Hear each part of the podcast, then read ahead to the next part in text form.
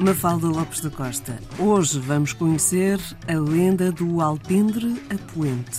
Exatamente, que é uma lenda do Conselho de Idanha Nova, no distrito de Castelo Branco. E aí existe uma pequena capela dedicada a Santa Catarina que tem a particularidade de ter o alpendre voltado a poente. Ora, isso é uma coisa muito rara, pois que em geral os alpendres das capelas eram construídos virados para nascente, obviamente. Mas existe uma lenda que explica o porquê de tão singular alpendre. Conta-se que há muitos, muitos anos atravessava aquelas paragens, um lavrador com uma pequena junta de vacas, quando subitamente uma das vacas caiu no local onde hoje se ergue esta ermida, caiu ali morta.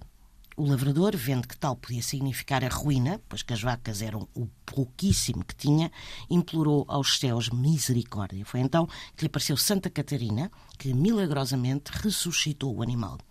E de seguida a santa virou-se para o lavrador e pediu-lhe que, naquele preciso local, fosse erguida uma capela em sua honra e com o alpendre virado a poente. Mas, como era hábito, construiu-se a capela com a porta virada a nascente.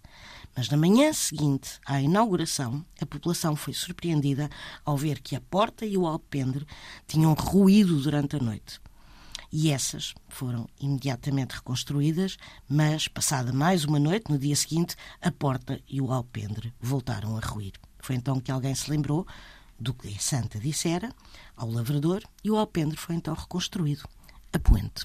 E é esta a lenda de o alpendre a poente.